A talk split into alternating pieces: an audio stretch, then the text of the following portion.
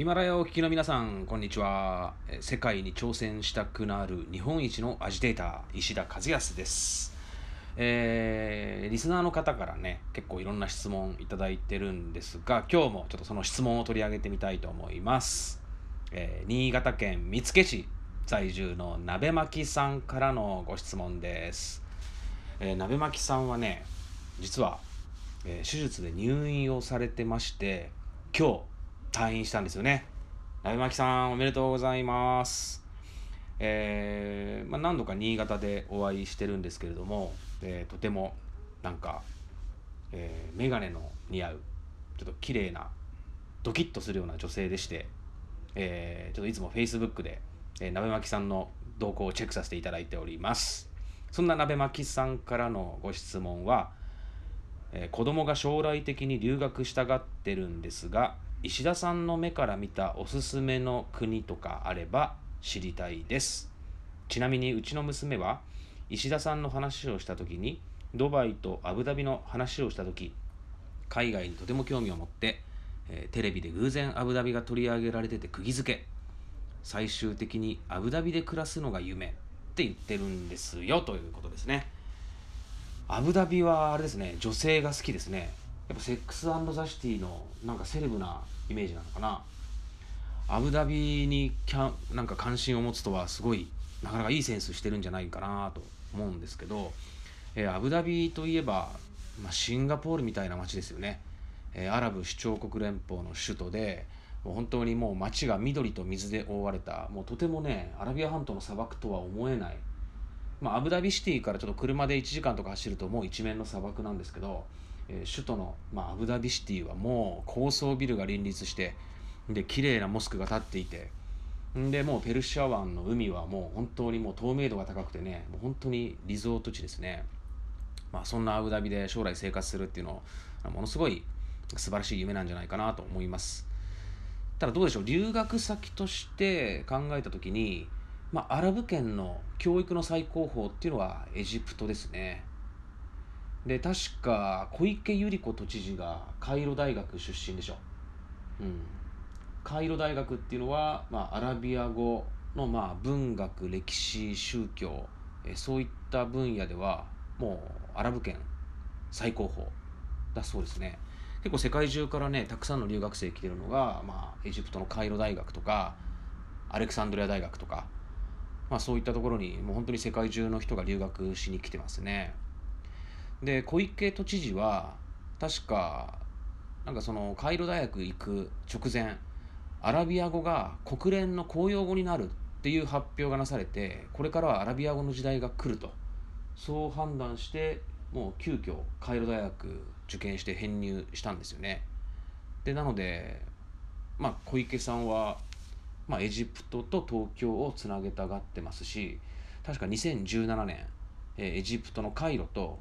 日本の東京が姉妹都市契約を結んだんですよね。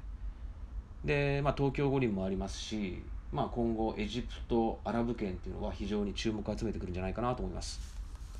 で国連の公用語になっているアラビア語ですけどこれ実はね21カ国の公用語として使われている言葉なんですよねアラビア語は。でそのアラビア語留学でまああとアラビア語が一応イスラム教の経典のコーランコーランの言語になってるんで、まあ、そういった宗教歴史学を学ぶ上ではでアラビア語は外せない。でアラビア語の、まあ、教育となるとやっぱりどうしてもエジプト、まあ、中でもカイロ大学っていうのが最高峰の立ち位置位置づけですよね。であとあの辺だと確かクウェート大学があの在日クウェート大使館のホームページにあのクウェート政府が、まあ、授業料とかもう全部その留学費用を出すので日本人のその留学生クウェート大学への留学生を5名ほど募集していますっていうのがありましたね。これ多分年に1回ぐらいそういう案内が出るんでそのクウェート大使館のホームページなんかもチェックしてみるといいんではないでしょうか。もう僕の個人的な趣味も入ってしまいますけど中東アラブ圏っていうのはこれから非常に注目されてくる地域だと思うんですね。で来年あのドバイエキスポもありますし第30回の時にあのスーさんをゲストに招いてお話しした中東初の万国博覧会2020年の10月20日から半年間6ヶ月間ですねドバイで、えー、中東初の万国博覧会が開催されるわけです。でまあその時に世界中からまあ、ドバイでいろんな技術のこのお披露目大会が行われるんですね。であそこのドバイのリーダー、えー、シェイク・モハンマド・ビン・ラシッド・アル・マクトゥームも、えー、このドバイエキスポのもうプロモーションムービーで人類史上最高の最大で最高峰のエキスポにしてみせると。もうあの人は宣言しちゃってるわけです。でドバイはねシェイク・ムハンマドが宣言しました。デクレアっていう単語がよく出てくるんですよ。あの街はやっぱりドバイの将来像ビジョンをこのまずリーダーが宣言しちゃってでまあ何年何月までにこれこれをやると。でまあ全部デッドラインも決めてでそれで、まあ、それを有言実行していくわけですね。でこれまで宣言したものがもうほとんどがもう全部実行されてきてるわけですよ。でまあその有言実行の中で出た、まあ、シェイク・ムハンマドの言葉人類史上最高峰最大のエキスポにしてみせるということを、まあ、ドバイのリーダーシェイク・ムハンマドは言ってるんで、まあ、2020年以降、まあ、あのドバイでドバイを取り囲む中東湾岸地域っていうのは非常に面白いことになるんじゃないかなと睨んでいます。であと留学先としてえー、今ティップトップチャンネルの荒木隆さん荒木隆事務所の荒木さんと一緒にこの企画を練っている夏休みのえボルネオ島コタキナバルカブトムシ捕獲サマーキャンプ、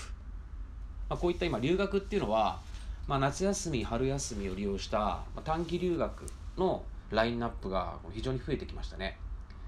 でその留学の目的も語学はもちろんなんですけど語学だけじゃなくてまあ、本当コタキナバルに行ったらもう多様性行動力決断力をつける。もうあのボルネオ島にしかいない、まあ、昆虫をね、まあ、子供たちが捕獲をしてで自分たちで捕獲したコーカサスオオカブトとかバルダリスオオイナズマ。もう本当に世界で最もこの巨大な昆虫？蝶々とかカブトムシとか、まあ、そういったのを自分の手で捕獲をしてで標本を作る。でガラスの箱に入れた標本を、まあ、日本に持ち帰ってくるわけですよ。でうちの息子もね幼稚園の年中の時に、えー、ボルネオ島行ったんですけどもうあのモーレンカンピというカブトムシの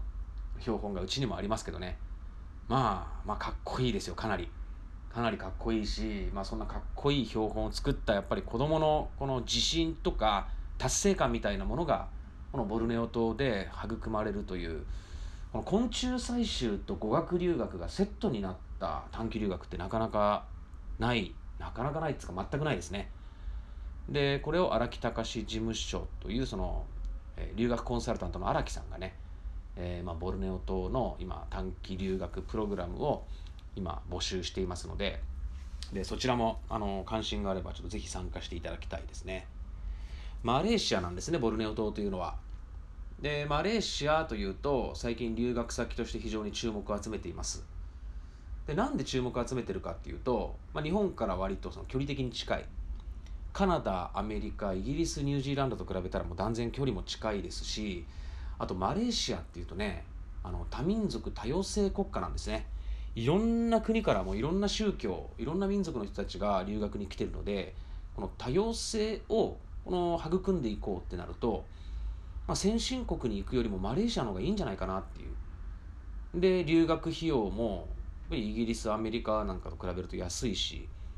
で、まあ留学する際に向こうに滞在するわけですから、滞在費用ももちろん安いんですよね。でも、今成長真っ只中のこの東南アジアのマレーシアですし、まあ、多民族国家で、まあ、いろんな宗教と民族が行き交うもう人種のるつぼですから、まあ、本当にこれから押し寄せてくるグローバル化えー、そういった環境を考えたらこれ意外となんかなんだろう欧米に行くよりもマレーシアとかに行った方がその多様性とか行動力みたいなものは育まれるんじゃないかなと思うんですね。でマレーシア、まあ、生活環境どうなの？教育レベルとか先生のレベルどうなの、まあ、そう疑問に思う方いるんですけど YouTube で TipTop チャンネルで検索していただければ、もうありとあらゆる国の留学環境、教育環境が見れますんで、チェックしてみてください。えー、今日はこの辺で失礼します。さようなら。